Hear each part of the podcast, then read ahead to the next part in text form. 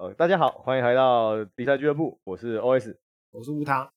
呃，我们上一次上一集我跟大家聊到关于智力这件事情，我们稍微简单介绍一下智力，然后我们这一集想要跟大家聊一下智力的应用在哪里。我们一天到晚都在媒体上看到叫别人做智力测验，你这傻逼！是我们比如说像之前呃有一个新闻就写说，哦那个德国考驾照啊，你如果一次没没过，对不对？他叫你，你看看可能是傻逼。去做测验，哎、不过这个我我真的是要问一下、欸，哎，他的不过是指怎样不过啊？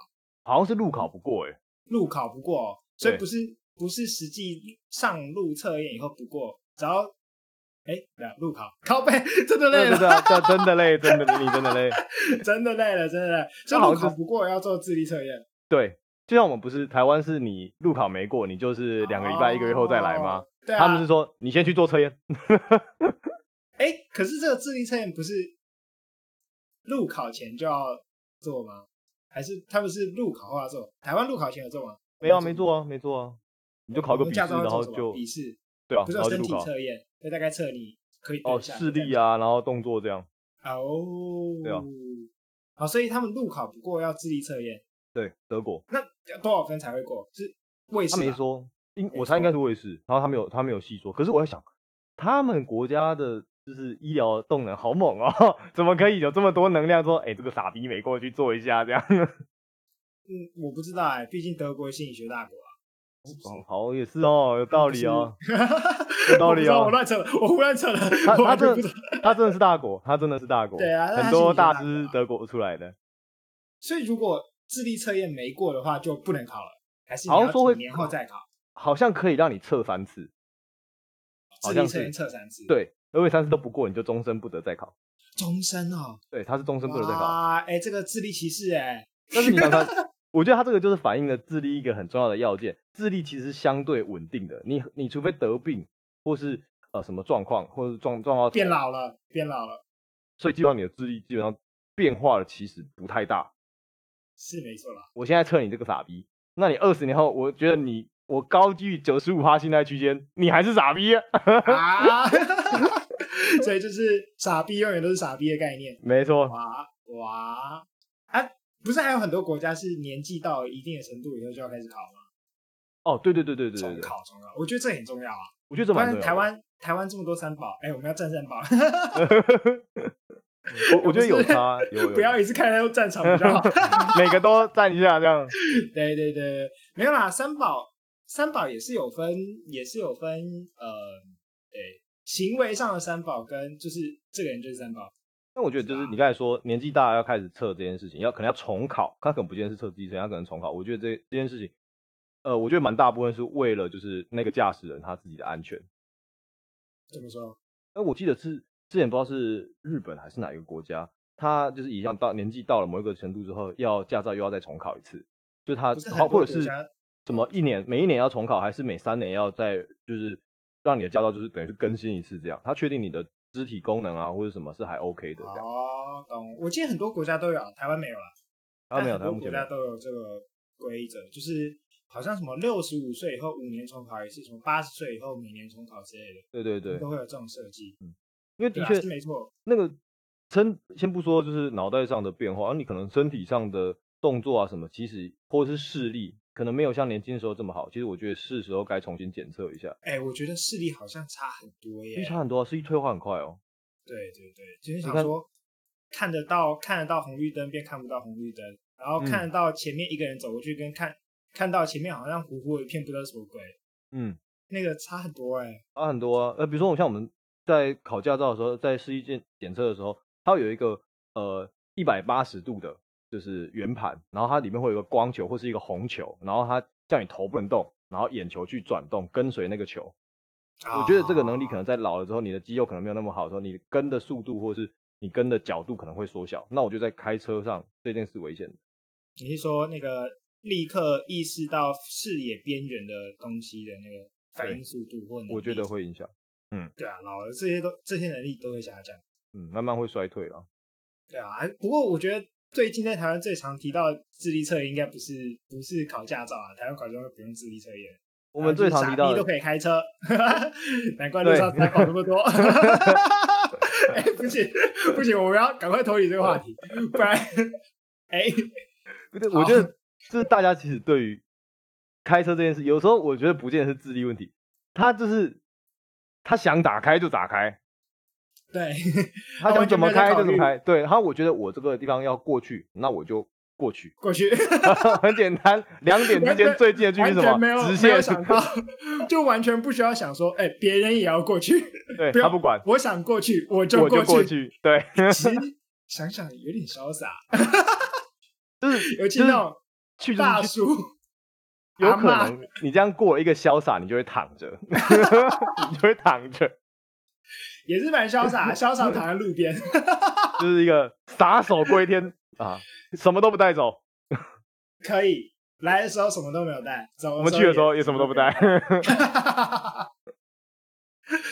好，好，所以所以回回到回到台湾的情况了，对，回到台湾的情况。台湾最长应该就是前几年，没不不能不能说前几年，没有，我觉得很多年了，很多年吗？可是我觉得大概是从上一次投票的时候，不止吧？不止吧？我们以前会这么嘲讽说别人就是自己作业吗？会啊，我觉得二零一六就有智力测验这种说法。一六投什么？一六是投总统啊。你说蔡英文第一次的时候？对啊。哎，蔡英对对对，蔡英文第一对吧？二零一六对二零一六啊，对对对对对对。那时候就有智力，没有二零一四应该就有智力测验做的说法吧？连胜文啊，还记得吗？哦哦，对对对对对对对对对对对对对对啊！连胜文其实就是一个智力测验啊。那时候大家都在想说，你要丢投丢。你要投文艺青年还是投？对，那个文艺青年，一直玩，一直玩，一直玩，还记得吗？一直玩，一直玩，一直玩，一直玩，年轻人就是要一直玩。那个其实就对啊，那时候应该就有开始在嘲讽，这是一个智力测验吧？好像有印象，嗯，那个时候好像有吗？开始有，对对对对对。哎，你投你投台北市吗？不是吧？不知道，我不是台北，我没我户籍不在台北啊。啊，我是台北人，但是不是户籍在台北啊。幸好我们两个都直接逃过智力测验这个。你那时候什么投？啊？我我也不是台北的，啊，我户籍也不在台北啊。啊，你不在啊？我以为你在。那我不在，我不在，我不在。哦，我是桃园人，所以我就是观赏了这出大戏，这样。好，我们回到连胜文啊，反正我觉得从连胜文开始之后，就智力测验跟公投大选这种政治政治相关的事情的连接就变强了，应该是那时候开始的。然后后来大家就开始，不管是呃，不管是同婚公投，还有韩国语。大家就会用智力测验来去嘲讽跟我们跟年轻人们意向比较不同的那一派人，对吧？对对对，所以，但可是我觉得大家有没有想过，到底为什么这个是一种智力测验？我觉得这大家对于智力测验还是像我们之前说有一些误解，他就会觉得说，哦，测量一个人的能力，那就是大家所知道就是智力测验嘛。所以你是觉得大家只是因为就是只想出智力测验，所以才只采用？我觉得我觉得蛮是的，要不然你说要评价，比如说我们全台湾所有国民的能力，大家应该最能够想到的，其实就是智力测验这个代表啊。我没有什么就是太大广泛性的测验了。那为什么大家会觉得这是一种智力测验？这是一种智能上的能力？我觉得这件这点事情，就是因为我们有一些政治人物太烂。然后大家觉得这么烂，你都可以投得下去，你脑袋是不是有问题？他的他的思考是这样连接过去的，那他就认为脑袋有问题，就是智力测验的问题。可是啊、呃，也是没错啊。虽然很多时候是我们特意剪那个烂的片段出来，就像譬如说我跟你讲话讲一讲会卡词啊，然后我就会剪掉，嗯、所以不会展现出来，不会呈现出来。对，但是现在很多人可能忘记了媒体的能力吗？一言一行。每一个瞬间，每一秒都会被呈现出来。对，真的。对对对，啊，也不过也是有一些，就是不只是烂的时候被拍到啊，有一些是真的逻辑不通，他整个人就是逻辑不太通啊。我这个很明显，真的很明显。像比如说之前说什么同性恋导致就是天气问题，公安小。啊、Hello，那个呃，我只能讲台湾的基督徒太少了吧。大家没有办法进入他们那个世界里吗？所以你说，如果我们台湾是信基督教的人比较多的话，大家可能会同意这件事情吗？也是不会到同意，但是我觉得应该也不会。这件事情很蠢的人应该会少很多。他们就是台湾，其实有很多不同的基督教教派嘛，他们有些教派还是觉得那会讲那样话的那个类型的教派是当中的异端。但是，好，我我觉得是基督徒人数太少，就算异端，你只要把基督徒人数放大，异端也变多啊。所以你意思是这是一个统计数据，人只要多了，极端的人相对也会变多吗？对啊，不是这样吗？就是假设假设有一趴的基督徒就是异端，哎，那台湾整体基督徒也才五 percent，哎，如果像美国，他们可能七十 percent 都是基督徒，那这个异端就会从一趴变成十 percent，你说多不多？哇，有点多，应该也不是说，哎，我我是不是有点算错？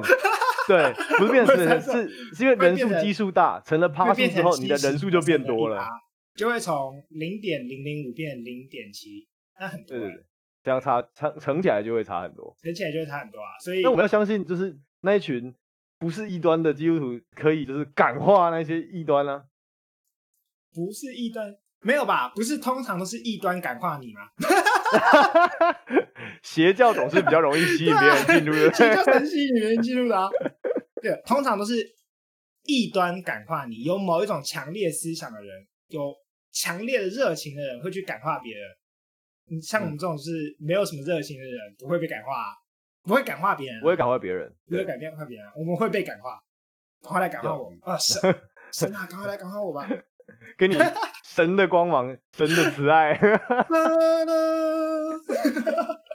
对，对啊，所以如果如果在一个譬如说基督教国家，搞不好就呃，我不知道，起码起码我知道欧美国家很多人还是觉得那个同性恋是一种罪。台湾、哦、对了，对，台湾通常、哦、我突然想到一件事情，就是如果你如果人数多的话，你相对就会有。累积起来比较多的资源，可以比如说去成立一个组织，或是一个什么协会，或是一个团体，然后来宣扬这件事情。所以你可能它的能见度会变得比台湾更强更大。对啊，对啊。那台湾比较不会用罪来形容这种，他会说呃违反善良风俗啊。我觉得最强烈对台湾人来来讲，最强烈的理由是不能传宗接代啊。那应该是配合华人文化的问题。对，对那些长辈最强烈的理由应该是这个。嗯，对啊，只是它中间出了太多奇奇怪怪的东西了，而且媒体又很爱拿那些奇奇怪怪的东西当做宣传，有没有？嗯，我记得媒体都只拍奇奇怪怪的东西啊。呃，有几个比较大的就是这样的事件，比如说像之前那个美江牧师嘛，虽然他现在已经他好像是过世，对不对？他过世。讲这个还还还好还好啦，还好还好。他他造福了一代一代的民音，拜托，没错，真的民音大师，民音大师，他会永存于年轻人心中的。他那个时候不是说五倍吗？然后可以点断。我那时候真的很白目，去找那个我比较熟的教徒朋友，我跟他说：“哎、欸，发点钱来啊！”太糟糕了，你捡那么多，发点钱给我。不是你不你不是应该掉一张一百元在前面吗？然后他捡起来说：“哎、欸，换我五百元。”后面。不行，我觉得这一段我们又要被攻击了。啊，可是我们台湾是民主社会，我们说啥都可以嘛，对不对？哇，我们才录了二十分钟，就两好多地方被攻击了。对啊，但对，然后大家就把这一根智力测验连接在一起。嗯，但但我觉得这是不是很好连接啊。对，因为嗯，呃，智力测验我觉得还大家还是对它就是有一些错误的想象啦。那不是那么准确的想象，这些东西其实你说要用自己测测出来，它大概九成测不出来。对啊，九成他们的得分会跟正常人相同。嗯，就因为大家都是正常人啊，大部分都是正常人啊。不过这个方面，这这个应该也是可以。呃，我觉得大家可能稍微搞错一点，就是譬如说你的知识背景跟智力的关系，知识其实不太等于智力的。嗯。哦，我知道你要说什么，我大概懂你要，就是那你可以再多解释一点。如果我们从小到大学的知识就是，哎，同性恋是好的，嗯，哎，我说好的会不会怪怪的？同性恋是正常的，他就哦，等等等等等等等，正常这个字很敏感，正常这个字很敏感是，对，同性恋是是一般的，一般的。哎，这个这个不是心理学背景，可能不懂你在笑什么。哦，对，因为其实，在有些论述来说，就是比如说，呃，比如说我们看漫画好了，我们漫画其实有很多不同的内容嘛。那如果在讲一般，比如说男女情爱之间的故事的话，那我们可能会网上会有种说法叫做正常向。可是这件事情，大家其实就有很多的讨论，就是说为什么只有男生跟女生的爱情故事才是正常的？是正常的。所以后来慢慢又变化成哦，称这样子类型的作品叫做一般像。一般像，它会有一些用词上些微的差异，现在好像在暗指是除了这个之外都不正常。那这样他们就会呃少少数的性少数族群就会容易觉得被冒犯。你是在讲性少数吗？如如果以我刚才举的例子啊，呃，我刚刚想到的是，如果是以我们在呃我们在判断精神疾病的那些标准来看的话，我们现在也尽量用一般来取代正常这个词。嗯，就是你是一般的，你不是正常的，因为定义正常的，你就必须先定义不正常的是什么。但是定义出不正常的东西，就会疯狂给那些人贴标签。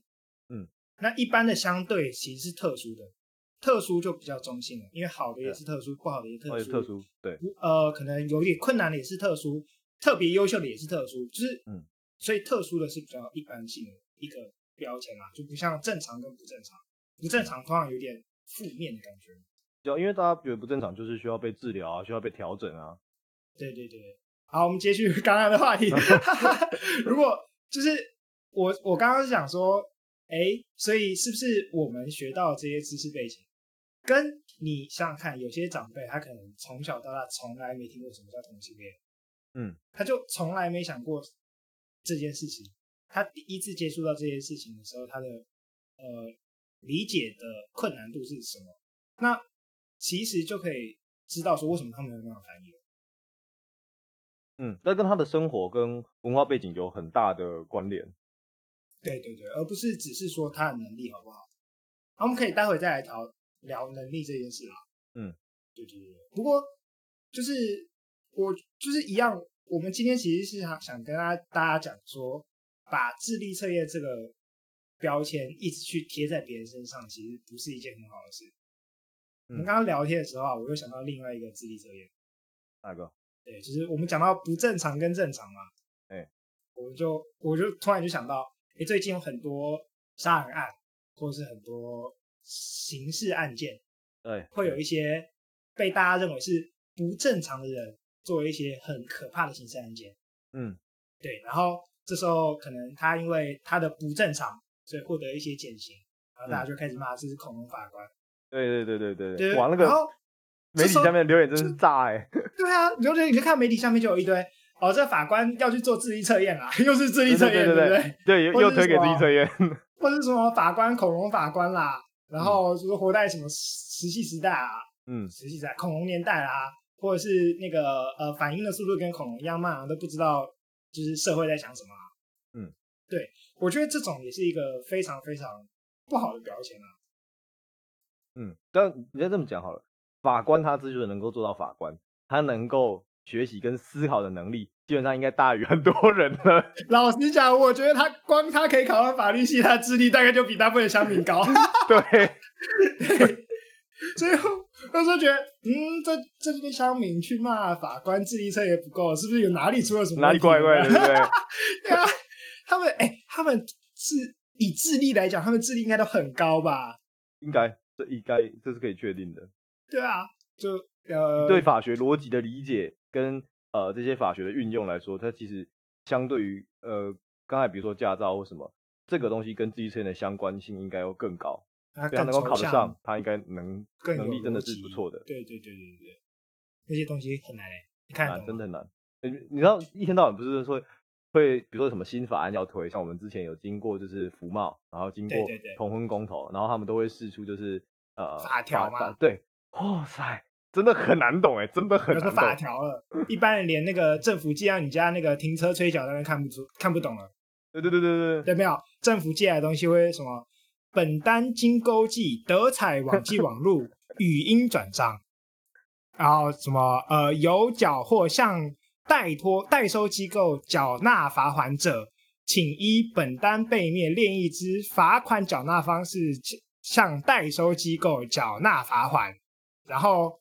啊，重点是写的这一句，你还不一定可以向代收机构缴纳罚款，因为他说勾记了以后可以缴纳，所以你要再去找勾记的那个勾在哪里。啊、对对吧？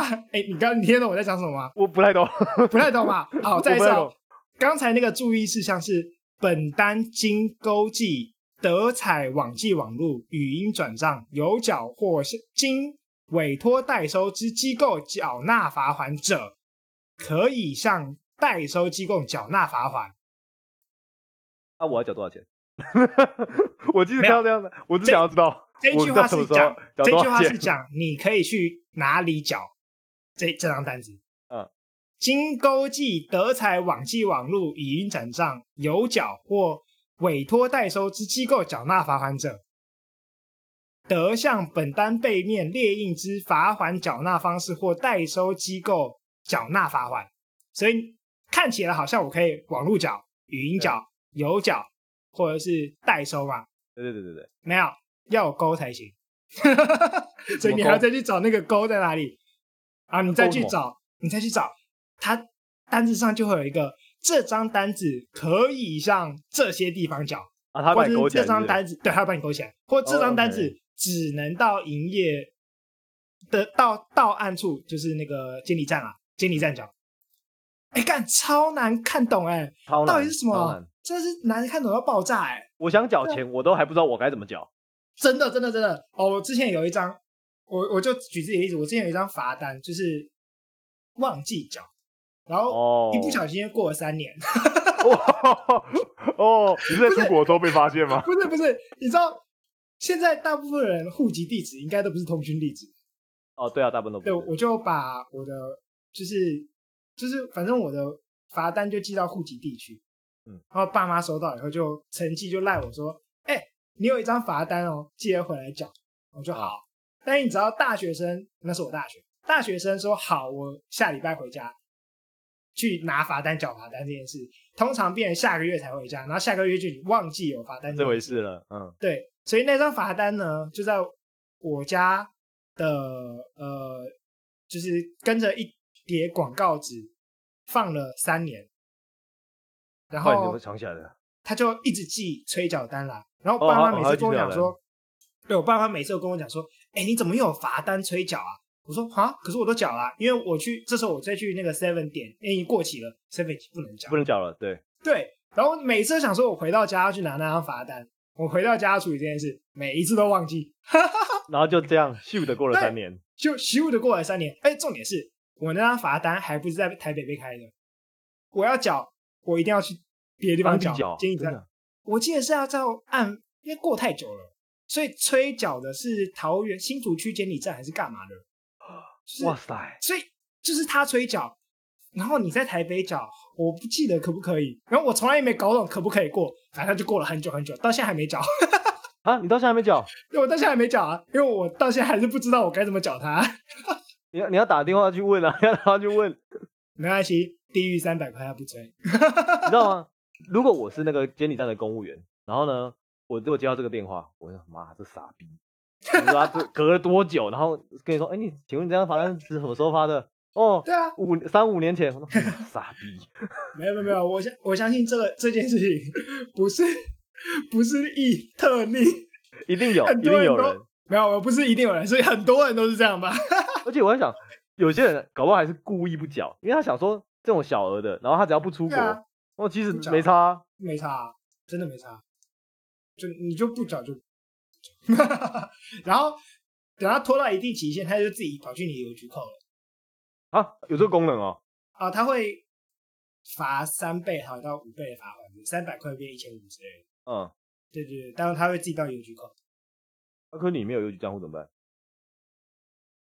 我也不知道哎、欸，好问题，真的是好问题。反正政府就是会想办法跟你拿钱拿来，对，Yep，他就会想尽办法。他们收钱很厉害，收钱超厉害，发钱对对对，发钱超厉害，超厉害。但是其他事情都嗯还好，可以。对，譬如说，譬如说铺马路就。还可以，还可以。那是因为你现在住在台北市，那有差，有差。在台北市就是对于这个，就是一天到晚就有人打那个、啊、市民专线啊，然后他们就去 处理。台北人超爱打市民专线，哪里有问题他都打市民专线。真的真的，台北市民专线应该是被打到爆了。我突然觉得那种在台北市接一九九九的人有点可怜。我超累，我觉得那个真的超累。他们一天到底要接多少通？我不知道，我真的是一天到晚都听到有人说，哎、欸，那我等下打一个就是一九九五。我申诉一下。对，哪里发生什么事情？然后比如说你家邻居太吵或啥的，好像也可以打。家里邻居太吵也是打一九九九吗？这不是应该打？好像也可以诶。这不是应该打警察局吗？对啊，一般都打警察局啊，但是好像有些人也会打。哦，好吧。反正就是任何他住在台北市里面发生的事情，他觉得都可以透过一九九九帮你解决。哦。他真的一九九九也可以帮你解决。哦。啊，伟大的一九九九。万事通，你知道吗？政府部门里面的万事通。好，反正我们要讲就是，对，其实很多法官在看的东西你是看不懂的，我就不相信有多少人看懂判决书。对吧？我真的看不懂哎，所以才会有什么就是律师事务所，然后有些什么法律辅助啊，就是你真的看不懂，然后你就拿去，然后他会解释给你听。像我像我之前在那个家暴防治中心啊，我那时候在当那个 TIE 的时候，那他就有说到，就是我们会某一个时段，我们会请各大律师事务所的律师，可能跟我们有合作，每每一年我们都会安排他们的课表，他就是每个礼拜的那个时段要来，他要坐在那边，然后让民众来问问题，他收到这个到底要干嘛？他就解释给他听。很多啊，像是呃，像是譬如说我们我们在买卖房屋，或者是做一些比较大额的那种金融金融事务的，比如说贷款什么，都会去贷请贷书啊。那些也就是帮你确认那个契约里面的法律内容是没有错的，因为我们看不懂啊，谁看懂那些东西啊？真的看不懂。对，所以一般人真的看不懂那些东西。所以你觉得拿这些东西去批恐龙法官智力测验没有过，这样怪怪的吗？那我就是你想，他就是对他们来说，有有一个很简单的概念，杀人偿命四个大字。我觉得这些人智力才有问题啊！哎、欸，不是，我们从我们从泡三宝到泡泡什么基督徒，现在现在这个地图炮是绝对杀人偿命都有问题。我们泡的非常广，麻烦去攻击 OS，不要攻击我。为什么？高逼智，高逼智。因为我我会害怕，真的害怕是。但是杀人偿命这件概念，其实我们到后来，呃，讲了很多，比如说比如说 Face 联盟或是相关组在讨论这件事情的时候，我们可以慢慢发现，杀人偿命不是最有效的，或者是呃真的最有帮助的。对啊，杀人偿命这个逻辑基本上是有问题的。嗯，那不过那个那个这个可以等到我们如果之后有有想要讲 Face 这个主题的时候，我们再讨论这件事情。这个我们还是不要随便讲这个主题好了。这个很难 对对对对啊！所以为什么大家都会这么爱去批评别人智力不够？因为他就是像我们上一上一集讲的，他就代表了一个人整整体的能力。大家对于智力测验的认为是这样。嗯，所以其实这些人只是他们的知识背景没有在一样的范围内，我们就开始攻击对方智力不够。对啊，现在现在就是他只要他的观点跟你不一样。那你就会说，哦，你这个你是不是哪里没想清楚？你是不是傻了？傻逼就，会连到自己测验了。哎、欸，这样真的是很危险。跳的很多，跳的非常多，考考考虑了很多很多的因素。对啊，就是我只要跟你想的不一样，就说你智力不够。嗯，这不是完全放弃沟通吗？因为你觉得讲，对啊，讲讲对方智力够不够，就是背后含义就是你没办法学会我的知识。嗯，所以。你智力不够，我跟就是跟你讲没用了，跟你讲没用，对啊对啊对啊对啊，这样真的是不太好。好，说到这里，我们要来要来介绍一下什么叫智力智力测验。我们上次我们来我们来进广告，我说我们来进广告，哎，我们是有赞助是不是？没有广告哈，我也蛮希望有广告的。没有没广告。好，我们来，我觉得我们可以稍微介绍一下什么叫智力测验。我们上次有介绍吗？好像没有。稍微提一点点啦，但是没有提的很详细这样。我记得我们有讲常态分布啊，大家智力都是常态分布嘛。对对，但是我们我我觉得我们可以来讲一下里面到底含了什么，是不是？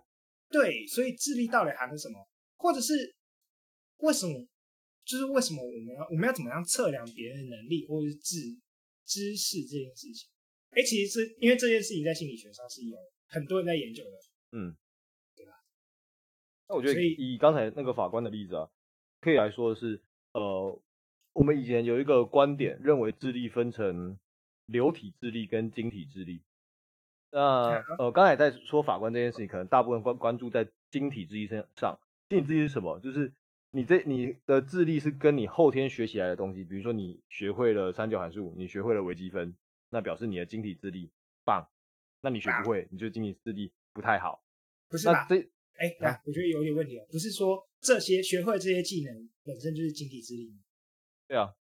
啊，就是你学到更多的晶体智力。对。简单来说，你能够书读的学历越来越好，那表示你的晶体智力会越是好的。对。OK，所以基本上只是大家缺少了法官那些晶体。这样讲怪怪，缺少法官那些晶体，很像是什么无限宝石啊？你手上没有？没宝石。嗯，你你的手上没有法律宝石？没有法律宝石，对，没有法律宝石。所以，所以就是譬如说，我们在说那些呃萌萌们，嗯，我们手上只是缺少一颗基督教宝石。哦，他们一定这样认为，在他们的观点，我们才是傻逼。啊。对不对？要下地狱，我们都不信主。对，我没有上帝神的旨意的那一颗宝石。当，对，我们我们缺少那颗宝石。那那我觉得说经济之一这件事情，那他当然除了就是说呃学历这件事情之外，它有一些影响是文化跟生活经验。你随着你的生活经验越来越多，那你的经济之一会越来越会越来越好。那像比如说刚才我们说萌萌这件事情好了，他们在他们的生活经验里面学到的就是呃。教义的那那个部分，那我们一般人如果不信教的话，我们生活上是缺少这个部分，所以在他们的观点，我们的确就是哇，你就是晶体智力不足啊，傻逼，傻逼。好，对，所以用，所以你你的意思是说，我们现在大部分真正的不能说真正的，大部分在做的智力测验是流体智力的部分。呃，现今比较，呃。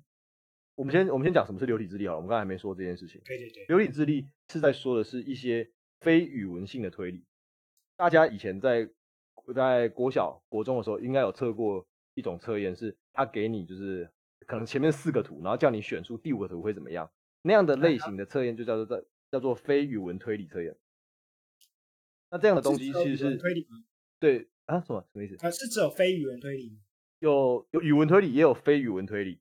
但是流体智力讲的比较像是非语文推理，嗯，就是无法描述的那种。非语文推理一定就是天生的。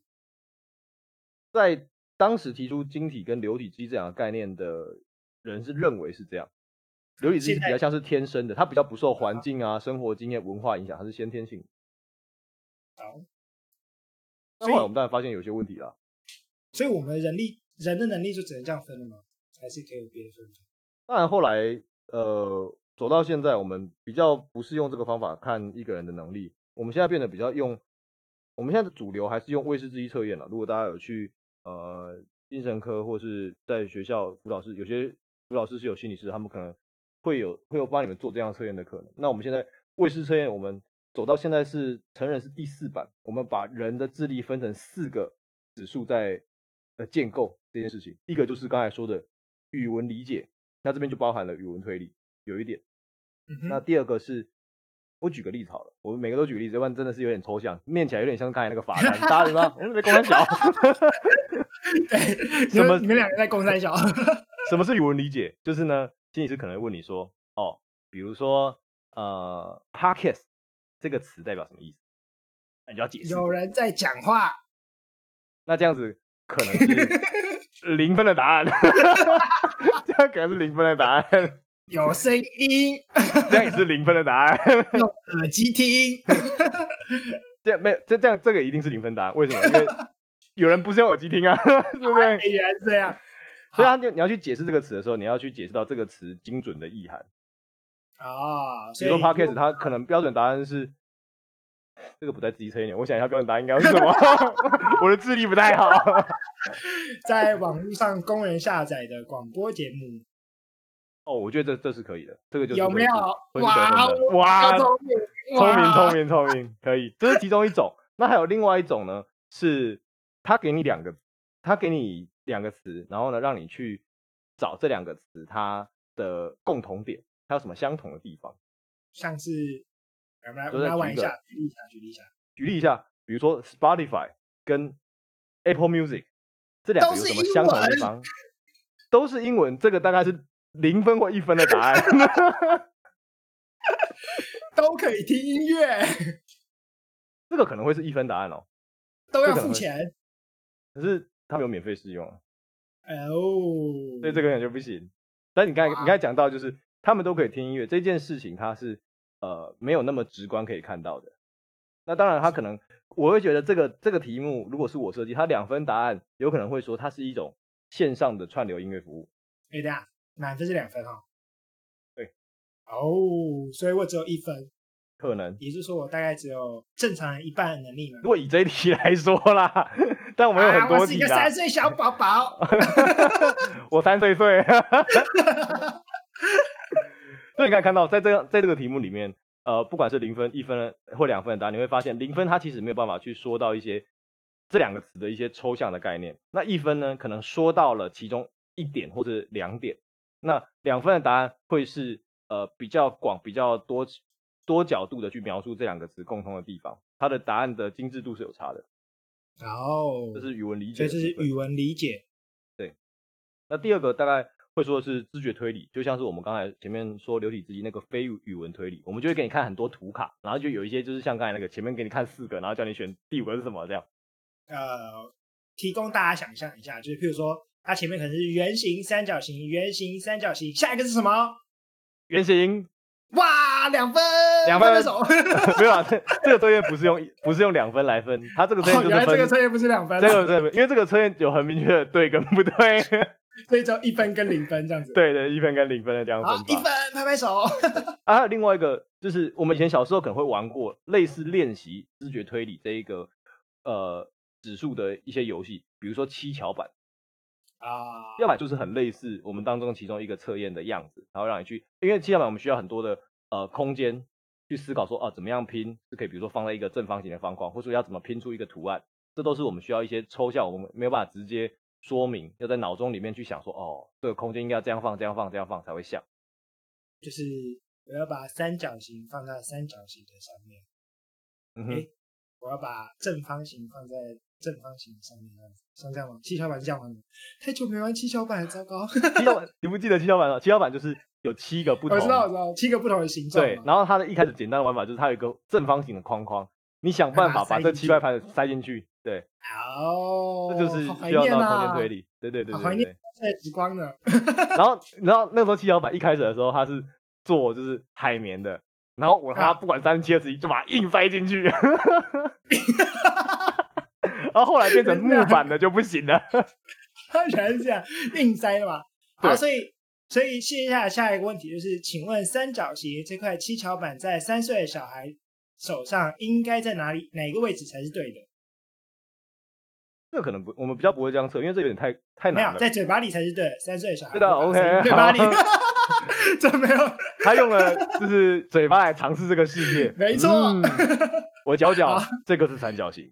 嗯，咬一咬，嗯，三角形，啊舔起来像三角形。这这个三角形是什么味道？我想问。呃，三角形是什么味道？这可能要问一下，这可能要问一下有联觉的人了。哦，对啊，我觉得联觉这件事情蛮有趣的，但不过这跟自己没有关系。我们我扯太远了，扯太远了。编剧蛮有趣的。好，嗯，我们刚刚讲了两种，两种，对，还有另还有另外两个，另外一个是我们叫做工作记忆 （working memory），它在干嘛？它其实。有点像在测量你的记忆力，但是它又不那么完全。它的呃，我们记忆力，我们大家可能会常听到的是有短期记忆跟长期记忆嘛？这个都不是吧？呃，它介于中间，它是更后面认提出来的理论。他认为我们人的大脑有一个，我们大脑是一个 CPU，然后呢，呃，我们会把我们得到的讯息在 CPU 里面做个整合跟调度。啊哈。那比如说一个暂存的地方，对，需要一个 buffer，然后给放在那边。啊，比如有一个呃，等一下，我我们会不会太这这段突然展现出我们宅气了？太太太太扣太哈扣了吗？太哈扣。好，我们举例，我们你来当宅那个，我来当不宅那个。好，好，我们就是 nerd 这样 nerd。好，那我要当不宅那个。我们举个简单的例子，如果你要你要做一个手工工作的话，你就是要把一些材料放在桌上嘛。你的桌子上有多大，就是你的工作机有多大。哎，有没有？可以这样说吗？好像好像也还行，可以哈，还可以，好像也还行。对，但是你这个例子就比较少，就是调度那个部分。哎，你还是你还是要把，就是譬如说，我现在在做裁缝，哎，然后我可能要有十种颜色线，然后桌子不够大，就没有办法放十种颜色的线呢。嗯，这也是调度啊，你要把一些移出去，一些放进来，我才快速。哦，对，如果把这些视为讯息的话，确实是会删除一些不需要、不必要的讯息，这样。啊哈，对，好，所以工作记忆，那所以工作记忆到底可以说要怎么测啊？测你做。有一个简单的简，我们可能会当中会有一个简单的测法是，比如说接下来我念一串数字，那请你把这些数字在我念完之后倒着念回来。哇哦，好，来，挑战挑战。我我现在念空八空空空 Q 里空空空，你从后面念回来。空空空空 Q 里空空八 空。有问题，有问题。后面念没有啊？我完全没念错啊。没有啊，控八空空空 Q 里空空空，你看你看空 Q 里啊，对不对？我你可以不要台语吗？我是台语不行。哎呀，我我在做测验的时候真的遇到这个问题，因为我们在测验的时候其实有语言语言问题。我有遇过国外的个案，我也遇过就是讲国语的个案，然后我有遇过呃只听得懂台语的个案。那我就必须就是用他们会的语言去讲，因为这件事情他。他只要测工作记忆，可是如果你念一个他本来没那么熟悉的语言的时候，他会增加他的负担，所以这个测的就不是那么准。对对，就像你讲台语，我就听不太懂。我光处理，我光处理一堆台语，我就要空八空空。对啊，你要想对不对？空空空，对都要想一下。工作记忆是这这回事啊，你要你要去逆着背的时候，你首先你要先记得，你要先有一个暂存区，放的我刚才念的那一串顺序的答案，对不对？可是你同时要再拿出另外一个地方。开始把这些数字倒着排，排出来之后，你才会知道答案啊。这就是工作机，它有一个 buffer，然后在 CPU 去调度跟运算的过程。好，所以这个也是影响到我们的智力嘛？也是啊。如果你你的你的同，就听起来很像，如果你同时可以储存越多东西在脑袋里一起处理，你就可以处处理越复杂的东西。对啊，一定是像是那种就是呃那种。就是考试的句子，然后又臭又长，所以你工作记忆越好，嗯、你就可以越快的一次看完一个句子。对，你就不用再回头看题干前面在说什么，分段理解那个句子，你才有办法把它看完。嗯，大概像这样。对，类似这样子。还有呢？哎，最后一个，最后一个，最后一个是好好玩哦。我们、欸、我我突然觉得我应该去测一下威士忌自己测验，我觉得好好玩哦。你可以你可以去门诊挂号自费测，我记得几千块可以。好贵哦，几千块太贵了，不要。然后有最后一个是我们说是处理速度，它测的是什么？在学术上我们测叫做心理动作速度。心理动作速度，这听起来就很像是呃。本单经勾记德才网际网络，不行，需要解释。它呃，它其实比较像是你你心里面在想想的事情，然后呢，你用呃，比方手写写出来，你的速度怎么样？所以就像听写那样了，就是我听着你讲话，我要同时写出来，有点类似。那当然，它当中还会再加一些 twist，有一些变化，还是要让你去思考或是呃学习一下的部分。嗯那测量你这个速度快不快？有些人特别快，觉得他的简单来说，他的反应特别好。那有些人的反应就没有那么快，他可能就需要多想一下，多想一点。没错，有些人就是特别快，有些人就是比较慢一点。对，所以要先吃个蓝色小药丸才去考试。这这可能没有帮助，他可能让你很很分心这样。而不行，大脑血液供氧量直接不足这样。哎，不是听说，听说在就是在进行困难的困难的测验前，先过度换气，才会让你大脑含氧量增加吗？含氧量增加，到底有这有这个说法？但是好像有没有效不知道。我们可以来试试看，我们现在开始过度换气。你要先找三十个人以上来做这个测验才有科学的信效度啊！还要三十个基本，三十个常态分布的最低数值。中央啊，中央极限定理对，中央极限定理，OK。太久没念书，哇，结晶之力的结晶都跑光光了，都跑掉了，没错，都融化了，了，还给老师了。但其实这个地方有趣的是哈，我们在说晶体结晶之力这件事情，你刚才说你忘记了，其实你没忘，你只是想不起来。这你你看，你刚刚那句话听起来很像是什么恐怖片哦，是不是？嗯，其实你没忘，你只是害怕想起来，害怕想起来，是忘记了还是害怕想起来？其实我们那不好看，那不好看。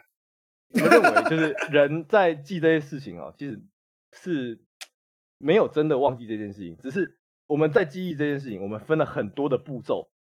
他那但是我们要回忆的时候，有一个很重要的步骤，就是你要。把它提取出来，你要把你放在脑袋里面的东西拿出来。比如说，你要在你的低潮找到某一个编号的片子，那你就要从你的那个各个资料夹、分类资料夹里面找出来。可是我们有些人呢，他找不到，然后他就说他是忘记了。可是没有啊，电脑说 What the fuck，他就在我的硬碟里面，只是你没找到。啊，所以那个人可能是他对于这些东西，就是他藏的太深了。比如说，他用个隐藏资料夹，再用很多奇怪的档名资料夹把它存起来。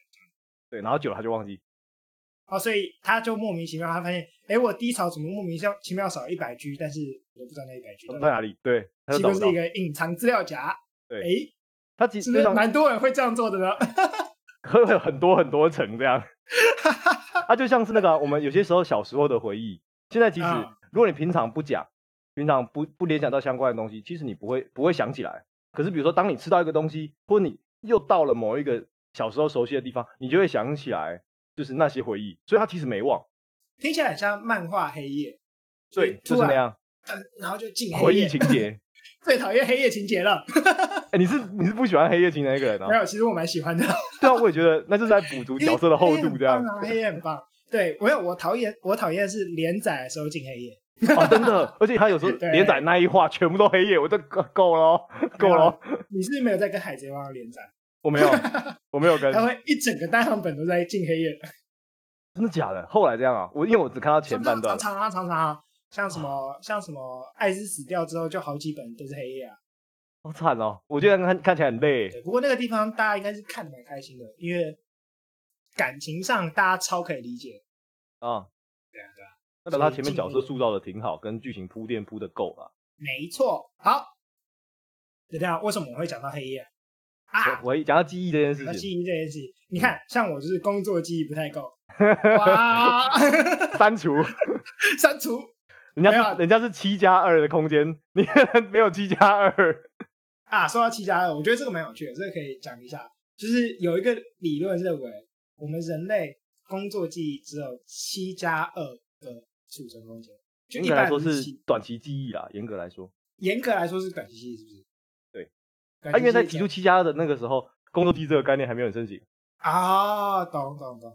但是我记得后来这个东西就被放在工作记忆上使用。对，但是你的数字有变化。的记忆好像是四组吧？对，四组的内容或七个单页的内容。嗯，因为我后来我发现记忆有很多，就是我们为了记起东西，我们发展了很多很酷炫的做法。那所以不能只是用单纯的几个数几位数字来决定这样。啊，像举例来说，举例来说，如果大家想要增加你自己的工作记忆，你就可以去练一些什么奇怪的记忆法，有些蛮有效的，但有些根本就在骗人。这的确还是可以有一些策略啦，有些策略可以用，增加自己的。嗯，所以这样智商就会变高哦。呃，在在这个指数上可能会高一点。啊，就是智商变高了。我决定 我决定今天单简单单简单理解，简单理解，简单理解，就是智商变高了。可以，对。不过说到这个，就是因为大家太长，就是我们前面就在讲说，大家会把智商不够高这件事贴到你只是没有理解他的那些族群身上，比如说恐龙法官，嗯，或是萌萌们，或是在公投跟大学投向跟你不同方向那些不同票的那些人，但是。其实智商这件事是不是大家其实差不多？整体上，按照我们上一次讲那个常态分配，就是对啊，有十五趴的人都是在一个正常范围当中了。所以基本上，高中念完的人就没什么问题。一般高中，我们现在高中是义务教育，就变得有点难说啊。因为毕竟以前是在在更早以前是国小有个筛选，考国中，那后来是并进展到国中考高中才有一个考试。那个考试虽然是考学历测验，但是它的确确实有一些呃筛选作用，它当然不是很不是很准确，但是它有它的效果啊。所以所以基本上高中念完应该都差不多的资历了。是，可是因为现在是就是义务教育嘛，那呃以前是国小考国中就有一个筛选，可能在各位听众的爸爸的年代，可能有他们经过这个事情。那我们这听众大家如果是二三十岁这个领域的话，大概有经过这个年纪，对，大概是。呃，国中到考高中要有一个学历测验吧？那这个学历测验虽然它不是在测智力，可是它会有一些呃类似的筛选作用啦。啊哈，的确是会，因为还好啦。你要哦，我觉得其实其实是有，其实蛮有的哈。呃，但是它的测量不那么准确，不是说你在机测或者学测考得不好的时候你就是笨，不一定。但是它会有一部分的效果，怎么说？因为你要你要好好的坐在。教室里面上课，你才会学会这些东西。那你能不能有耐心、有稳定，然后去理解老师讲那些很抽象的各种三角函数什么的？那其实会反映到你的智力上的，但他可能不那么绝对，因为他可能呃有些科目他可能特别背，那可是他需要背的程度有一点超过。就是一般人智力需要的能力，比如说你今天叫你背一个出师表，出师表就不是七加二可以搞定的事情，你知道吗？你就要把它真的读进你的脑海里，深深的烙印上去，然后再把它。我出师表我只会临表提气不知所云，其他我应该不知道。真的假的？哎、欸，你知道我国中的时候，我忘记了，我国中国中国文老师出了一个击败题，就是国中国文老师说，哎、欸，这个学期只要谁能背完《长恨歌》跟那个《琵琶行》这两首诗哦。你的国文在平时成绩的部分，老师学期末就会给你一百分。哦，然后我就背完。哦，没有，我们几乎全班都背完了，但是，对，然后就把它背完了。我现在想起来觉得好痛苦哦。那你现在还背得出来吗？大珠小珠落玉盘。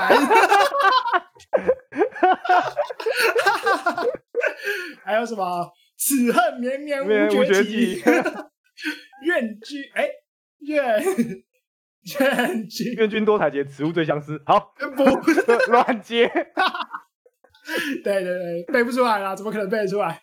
那你就是没想起来啦。就按照我们刚才讨论，就是你还没想起来，但给你一些适当的提示的话，应该很快就会再背起来。没有，应该不会。不会吧？你对于你的智力的记忆能力没那么有信心吗？我对我的智力没有那么有信心。对，你知道这时候。这时候就要装作自己没有自信一点。OK，没错，因为无知人比较有自信。的确是这样，这的确是有这个说法。对，呃，就因为我刚刚就一直想到，我们刚刚在讲智力的时候，尤其在讲智力测验，嗯、批评人家智力不足的那个时候。对，就是有一个层面，第一个当然我们在批评某些呃不同的族群智力不足的时候，其实是我们不理解他们。嗯，那。我刚刚就想到说，为什么我们不理解对方的时候，我们会用批评别人智力不足的方式去批评他？其实是因为我们自己没有办法理解，我们不理解他们。哇，你这很像什么绕口令？你不能理解你还没有理解的事情。对，你不能理解你还没有理解的事情，所以你永远都不会理解你自己还没有理解对方。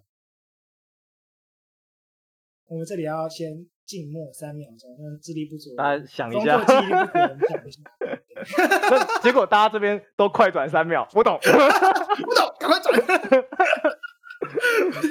对，这就是心理学上有一个名词叫达克效应。嗯、应该说有有一个人曾经做过这实验叫达克实验，嗯、实验叫叫这个时间叫他不叫达克吧？我记得他是两个人，然后只是取达克跟某一个人啊，但不知道为什么在台湾中文里面都只用达克，还是都是字头。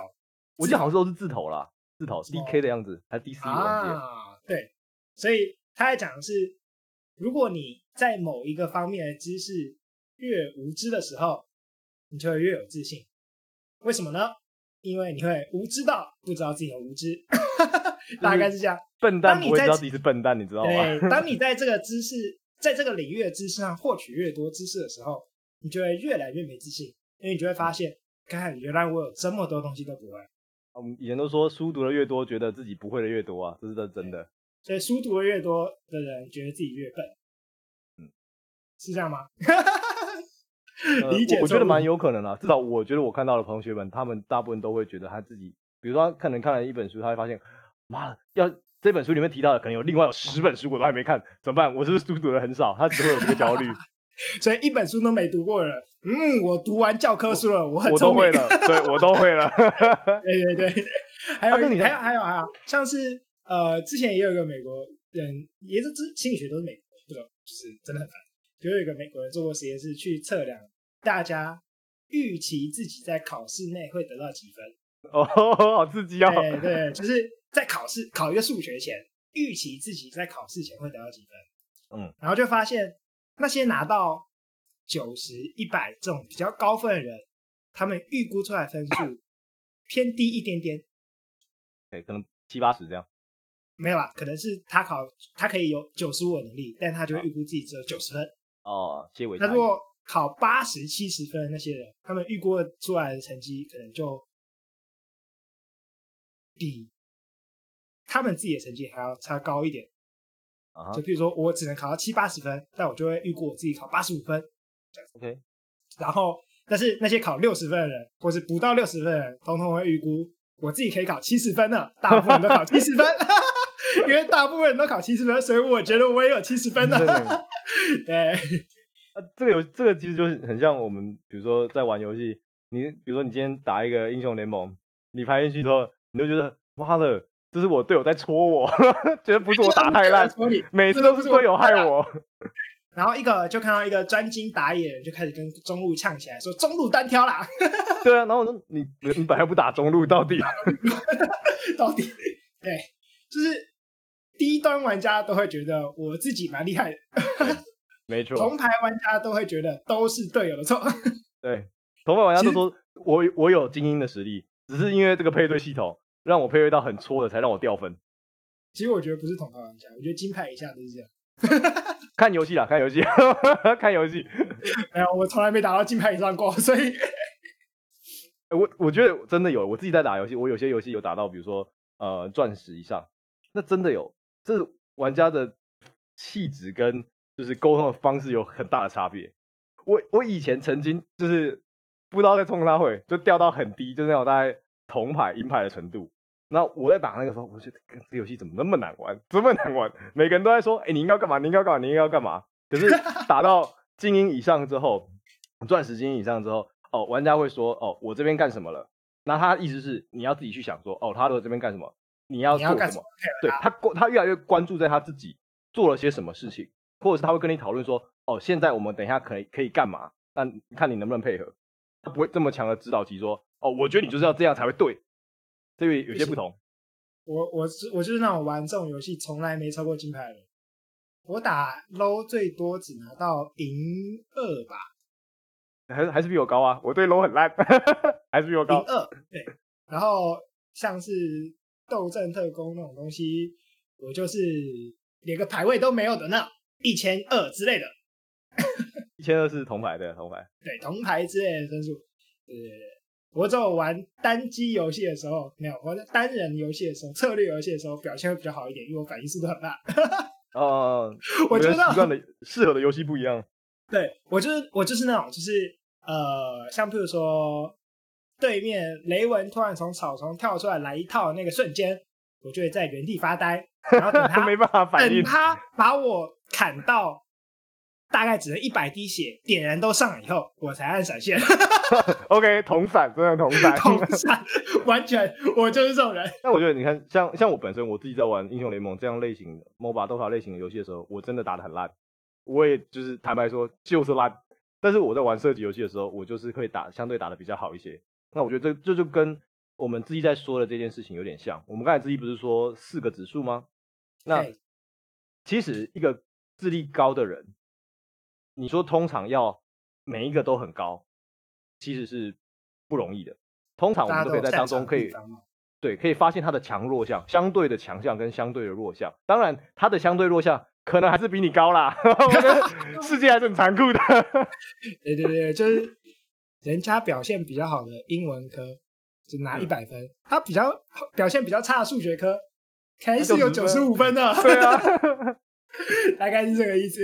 所以我觉得刚才我们说到就是达克效应这件事情哦，他说到的是，其实我们要去评价别人的能力，评价你队友的能力，其实是一件很难的事情。所以评价他的能力本身也是一个困难的能力。我今天一直在玩绕口令，嗯，单压成一。我们讲一个简单的说法，就是这跟后设认知有关。我觉得，我觉得这个比较简单。对不起，这个没有比较简单，但是我们所谓的。后设认知是什么？就是你要知道你知道什么，知之为知之，不知为不知也。然后这时候就开始很多听众，快转，快转十五秒，这两个人到底在发什么？快转十五秒，他们在念咒啊！快转，快转，快转，这个这个太太可怕了，太可怕了。啊！最后我觉得我们可以用，因为我们今天一直在讲智力嘛，嗯。我之前，我们我们前几天在讨论今天这集要讲什么时候，我觉得我们可以用一个，我们两个都经历过一件非常靠背的事情来当结尾。嗯嗯，当兵，当兵这件事情，真的。我们今天都在讲说，不要去怀疑别人的能力，或是不要随便去评价别人的能力。嗯，但当兵这件事情要倒过来讲，有这么惨吗？当兵这件事情就是。对你没错，你的能力就是比较好，因为你进到军营里面，他们就会全部把你预设成智障，所以你的能力一定比他们要求你的还要好。对，这倒是真的。我记得那个时候我们进去的时候，我们要写家书，然后那时候写家书还要写保险单的时候，那真的就是要一个口令一个动作，因为他就是怕你这个傻逼填错，然后要重写。我真是受不了那个。他连受不了，你写错了要用立可带，你都要先举手，然后举手以后，班长就会走过来，哎，哪里写错了？好，你可以把这格涂掉，然后你才可以拿起立可带，把那一格给涂掉。对，然后还顺便骂你一顿，叫你不要这么早写，这么早写干什么？没有没有没有，不止哦不止哦，就是你你想想看，如果今天是在一个正常的学校课堂，然后发一个东西叫基本资料卡，然后发给你一支笔，你第一件事是做什么？把笔拿起来开始写，对吧？嗯，对吧？没有，不用开始写，把笔拿起来，然后这是班长就叫你把笔拿起来没？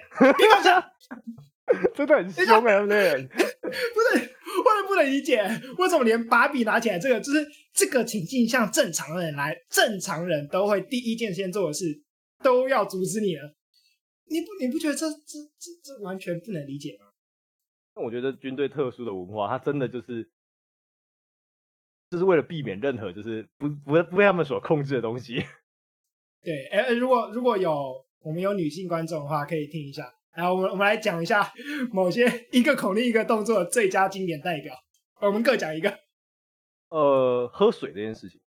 啊，喝水这件事情就是是喝水很正常嘛。你平常你在日常生活中你喝水，哦，我就喝水，倒一杯水来喝，倒一杯水来喝。可是，在军营里面不是这件事情，军营里面这这件事情没那么简单，因为。现在，大家喝水还能困难在哪里？困难到哪里？自从洪仲秋这件事情发生之后，啊、喝水就变成一件难事了。对，我同意你的讲法。大家军方开始发现，哦，有些人会因为没喝水导致就是出事情，他们就为了避免这件事情发生，所以他会统一规定喝水的时间，而且他要干嘛？他要叫你把水壶拿起来，你就把水壶拿起来，然后呢，再叫你把盖子转开来，再把盖子转开来，然后现在说。仰头喝水，然后可能会说喝水喝个十五秒，然后就会数十五秒，十五秒开始。然后你提前放下来，会被骂。喝完了没？这么快干嘛？有没有喝？有没有喝？对，就跟我就不渴啊，我就是一个不需要喝水的人啊，不行吗？没有，不行，你一定要喝水。对，而且他说你要喝就得喝。他就说你的水壶放下以后，你的水壶如果比别人还要多，你还会被骂。对，如果你的水壶比别人少很多，你也会被骂。对。没有，我记得是，我记得是最蠢的。我觉得最蠢的是进餐厅。啊，进餐厅，对，进餐厅。然后我们想说，走进餐厅就走进餐厅吗？椅子拉开，坐下来，开始吃饭。嗯，这这件事情在餐，就是在军中，也是一个没那么简单的事情。真的，真的很靠北。进餐厅，站到椅子前面以后，拉椅子。好，拉椅子，把椅子拉出来。好像想说，下一个口令应该坐下吧。如果就是没有没有进过军营的人，以会以为拉椅子以后下一口令应该是叫你坐下，不对，因为拉椅子没有叫你把手放开，对，这个每天 我们进去的时候，每一天都有人被骂，每一天都在重复。不是啊，你拉了椅子出来，手就要放开吧？你就手就不用再摸，弯腰维持那个姿势。对，然后直到手放开，你才可以放开。不是立正，你才能立正。然后再来，还不是坐下啊、哦？往前走一步，因为你要先走到板凳前面才能坐下啊！我天哪，会有人不知道这件事吗？会有人板凳在前面，然后往后坐下去吗？坐下吗？应该不会有这种蠢蛋吧？不会吧？但是军营里面就会，军营里面就是把你当蠢蛋，真的。就是他会把每一个步骤拆解到一个，就是你没有办法理解到的拆解，令人发指的程度。然后坐下以后，还没有开始吃饭。对，坐下以后还要往前，哎，是要往前靠吗？是往前坐，往前靠，往前靠。对，椅子要先靠好，嗯、椅子椅子先靠好，然后才能坐到餐桌前面。你你才会坐到餐桌前面。对，嗯，不然你的 拉椅子出来以后，你离餐桌有点远，太远。对，先把椅子往前拉。天啊，这真是我我我那时候进军营的时候，真是完全没办法适应，真的是把我们当笨蛋来看，真的。所以我觉得大概只有 军营里面，你可以合理的、这合理的怀疑，对，没错，我就是比这个环境的智商还要高。高 好了，我觉得我们今天大概讲到这里就可以了。OK，好，呃，谢谢大家聆听这一集的迪赛俱乐部的主题，那我们就下一集再跟大家再见了，大家拜拜，我是 OS，我是吴糖，大家拜拜。